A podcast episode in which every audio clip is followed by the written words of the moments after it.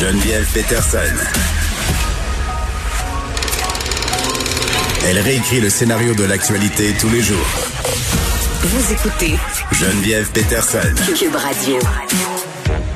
C'est malade, je vais parler de hockey. Moi qui y connais pas grand-chose, mais là, euh, vu que le Canadien fait les séries et que, bon, les médias sociaux semblent s'enflammer et semblent aussi euh, créer des espèces de partisans à temps partiel, je me suis dit, Geneviève, force-toi un peu et parle avec Jean-Philippe Bertrand, que tu as beaucoup aimé l'autre fois, qui t'a parlé de hockey de façon accessible. Il est là, Jean-Philippe, salut.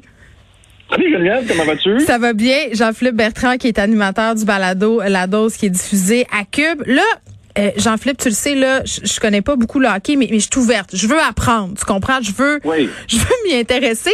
Puis moi, il y avait un phénomène euh, quand j'étais petite chez nous, c'est qu'avec ma mère, quand, euh, bon, dans ce temps-là, c'était les Nordiques, là, tu comprends qu'on est des gens de Québec. Euh, quand les Nordiques faisaient les séries, ben on se mettait, moi et ma mère, à regarder euh, le hockey, même si on, on y comprenait pas grand-chose. Ma mère plus que moi, mais moi carrément rien. Mais beaucoup de gens se mettent à regarder le hockey euh, pendant les séries. Euh, là, on, on le sait, le CH va les faire. Qu'est-ce qu'il faut savoir par rapport à la game de ce soir? Là, ils vont jouer contre les Maple Leafs de Toronto. Euh, Ouais. Puis aussi à la présence du CH dans, dans les séries, là, là, maintenant. OK. Ben, en fait, euh, euh, la première des choses, il faut que tu te laisses enivrer par cette fièvre des séries. Ça, c'est la, première chose à faire. Mais ça, c'est facile.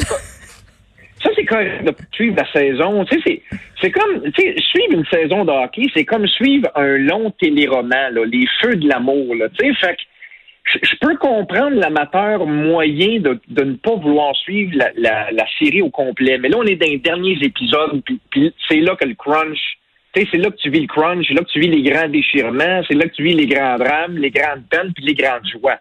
Fait que c'est, le bon moment, là. T'es correct, là. C'est, le bon moment de commencer à suivre ça. OK? Alors, première des choses, premier dossier historique. OK? Comme tu le sais, le Canadien et les Leafs sont deux grands rivaux de toujours. T'es d'accord avec moi? Ben euh, oui. Moi, je suis au courant de la rivalité Bruins de Boston. Là, ça s'arrête là, Exact. euh, mes connaissances. Mais, mais, mais il y a une rivalité avec les Leafs de Toronto. Tu as peut-être lu enfant le livre de Rock Carrier, qui est un chef-d'œuvre de la littérature québécoise.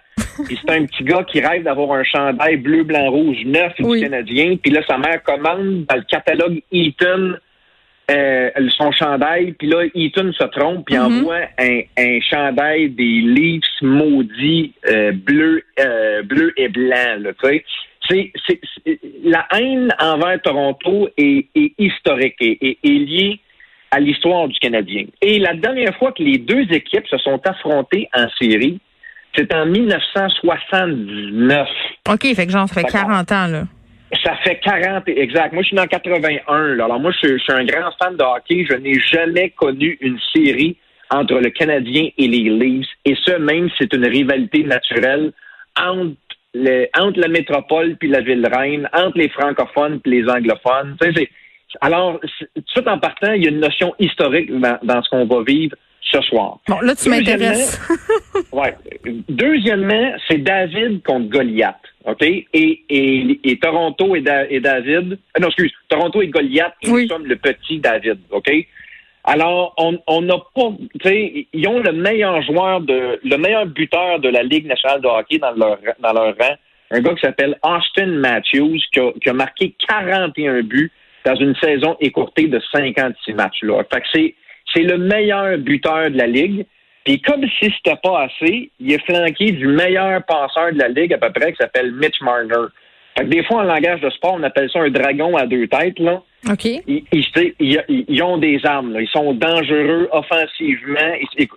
C'est une grosse machine offensive. Alors, est-ce que la petite équipe de David que nous sommes, munie d'une simple arbalète qui s'appelle Tyler Toffoli, on va être capable de mettre à terre le grand géant Goliath? Hmm, moi, j'en doute. Ah! Personnellement, j'en doute. Mais, mais c'est c'est la beauté des séries Oui. C'est le moment de l'année où les sceptiques deviennent des grands rêveurs. Puis là, Ah oui, on ça sent la coupe. de- Ça sent la coupe. Ça, c'est Ben- quand les gens commencent à dire ça. Moi, je, habituellement, je décroche. Oui, non, normalement, c'est, pas bon signe de dire C'est ça, la coupe. Parce exact. qu'on le dit, c'est comme ça, ça porte malchance. Mais, Oui. mais tu sais, quand j'étais petit gars, là, moi, j'ai la Coupe Stanley que j'ai, que- que j'ai été le plus conscient, c'est la Coupe Stanley de 93. Puis encore là, le Canadien n'avait pas grand chance de battre les Nordiques en première ronde, puis ils ont battu. Après, il n'y a, pas grand chance de battre les Sabres en deuxième ronde, puis ils ont battu. Puis après, il n'y a pas grand chance de, mm. Mais on aime ça, ces histoires-là de type underdog. Exactement ça. Alors, regarde, tu tu connais ton sport plus que tu penses. Alors, le Canadien est actuellement le underdog. C'est exactement ça.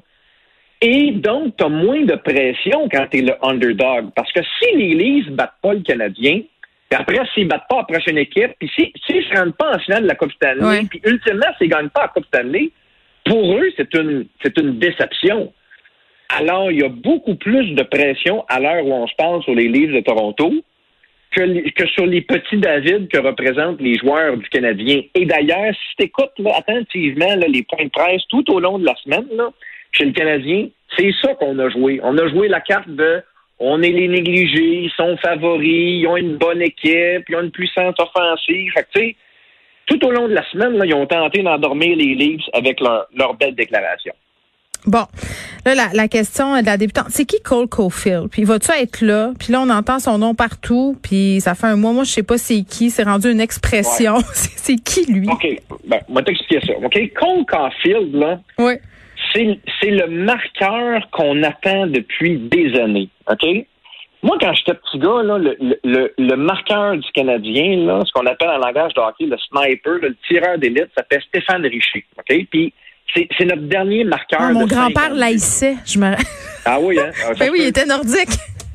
Ah, ben c'est ça, exactement. Mais Stéphane Richer, il en a marqué 50, OK? il, a, il, a, connu deux saisons de 50 buts. Et, et depuis Stéphane, on n'a plus jamais connu de marqueur de 50 buts à Montréal. Et Cole Caulfield est un petit gars qui vient de l'État du Wisconsin, OK?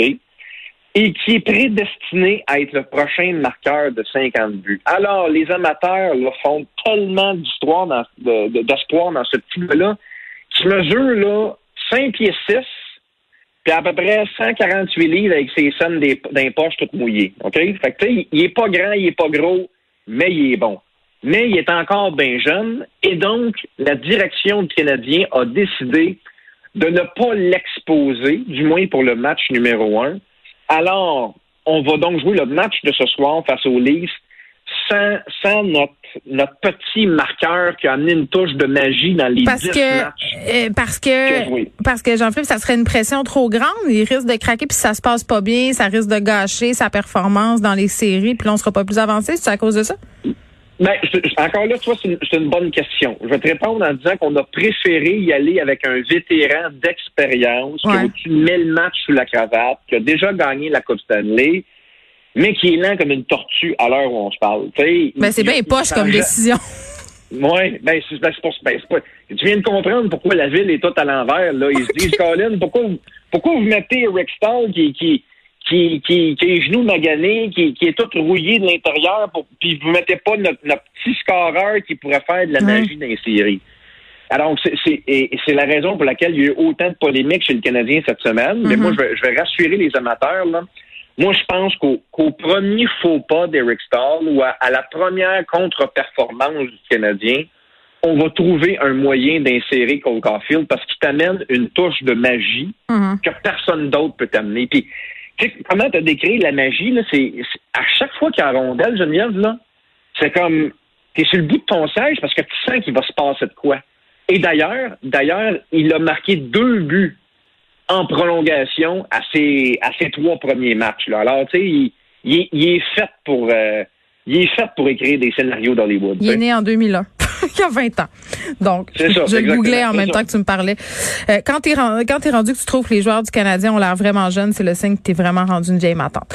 Euh, OK. Oui, euh... non, mais il, est jeune, tu sais, puis, il a l'air... Euh, il a l'air d'un ange il a l'air de travailler, euh, il a l'air d'être emballeur à l'épicerie. Tellement, puis caissier au McDo, c'est ça, exactement. C'est ça, à peu près. là, tu me parlais euh, de polémique qui a frappé les Canadiens. La question politique du jour, est-ce qu'il y a des joueurs québécois qui seront sur la glace ce soir? Oui, il y a des joueurs québécois qui seront euh, sur la glace ce soir. Ils vont jouer en français. oui, ben, tu sais, ben, juste, juste pour conclure sur le dossier francophone, parce que c'est sûr que ça m'a titillé la semaine dernière le fait qu'il n'y avait pas de, de francophones ou de québécois dans l'alignement. Ouais, C'était pas un choix volontaire parce que Philippe Dano était sur la touche en raison d'une commotion cérébrale. Mais là, il, il, a guéri, il a réglé son problème de commotion et donc il sera de, de, de l'aliment partant de, de, ce soir. J'espère qu'il a guéri pour vrai puis qu'ils l'ont pas guéri.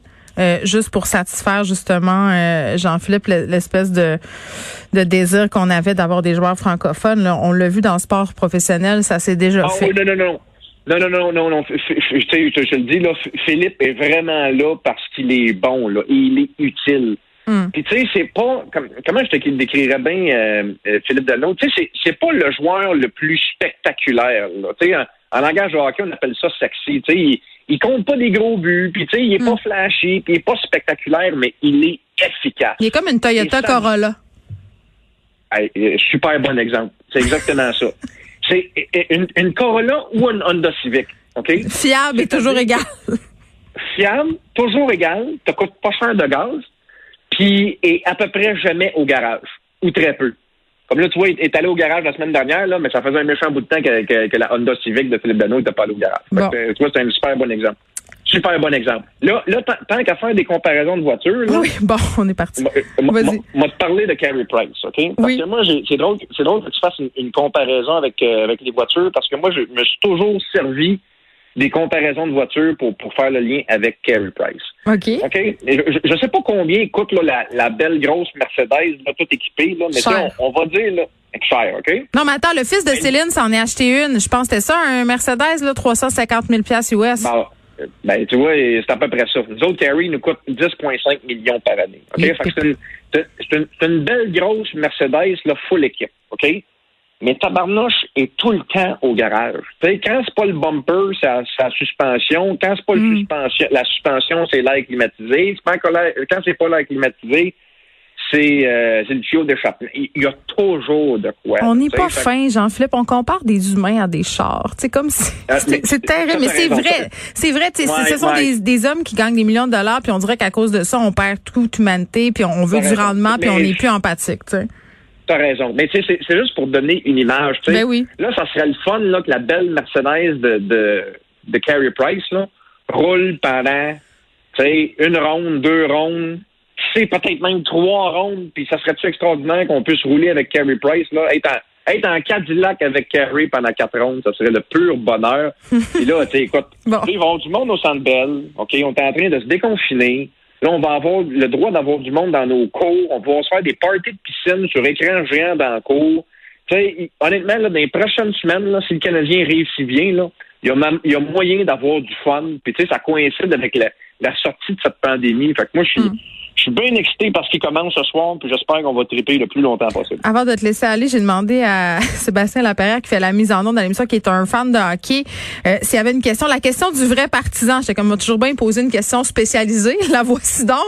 Euh, nonobstant la robustesse de Cossé, Anderson sur le quatrième trio plutôt qu'à la place d'Armia sur le deuxième trio. Je comprends même pas la phrase que je viens de dire. OK. Ah, ben, c'est, écoute, c'est une bonne question. Bon. Josh, Josh Anderson est un des, des joueurs, des joueurs autonomes que Marc Bergevin est allé chercher au cours de la saison morte. OK? Oui. Et il, il t'en a donné pour ton argent. Il a connu une bonne saison. En fait, un bon deux tiers de saison. Le dernier tiers a été plus difficile.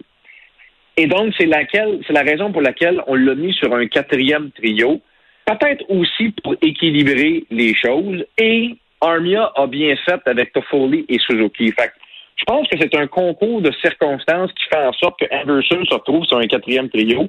Mais, mais je pense que les choses vont, changer bien rapidement. Mm. Puis si le Canadien devait perdre le premier match, puis devait perdre le deuxième match, c'est sûr qu'on va se lancer dans un, dans un, dans un jeu de chaises musicales, puis, puis Toffoli restera pas éternellement Hmm. sur le quatrième trio. Bon, jean Bonne question, bravo. Bravo, à Sébastien, pas bravo à moi. Jean-Philippe Bertrand, peut-être la seule personne au monde avec qui j'aime bien parler de sport, qui est animateur de la balado La Dose à Cube Radio. Merci beaucoup. Ça me fait plaisir, Geneviève. Euh, laisse-toi embarquer dans, dans la fièvre des séries, là. Oui, peut-être. Je vais essayer ça ce soir. Laisse-toi enivrer, là. Écoute ça ton J'aime ça, l'enivrement.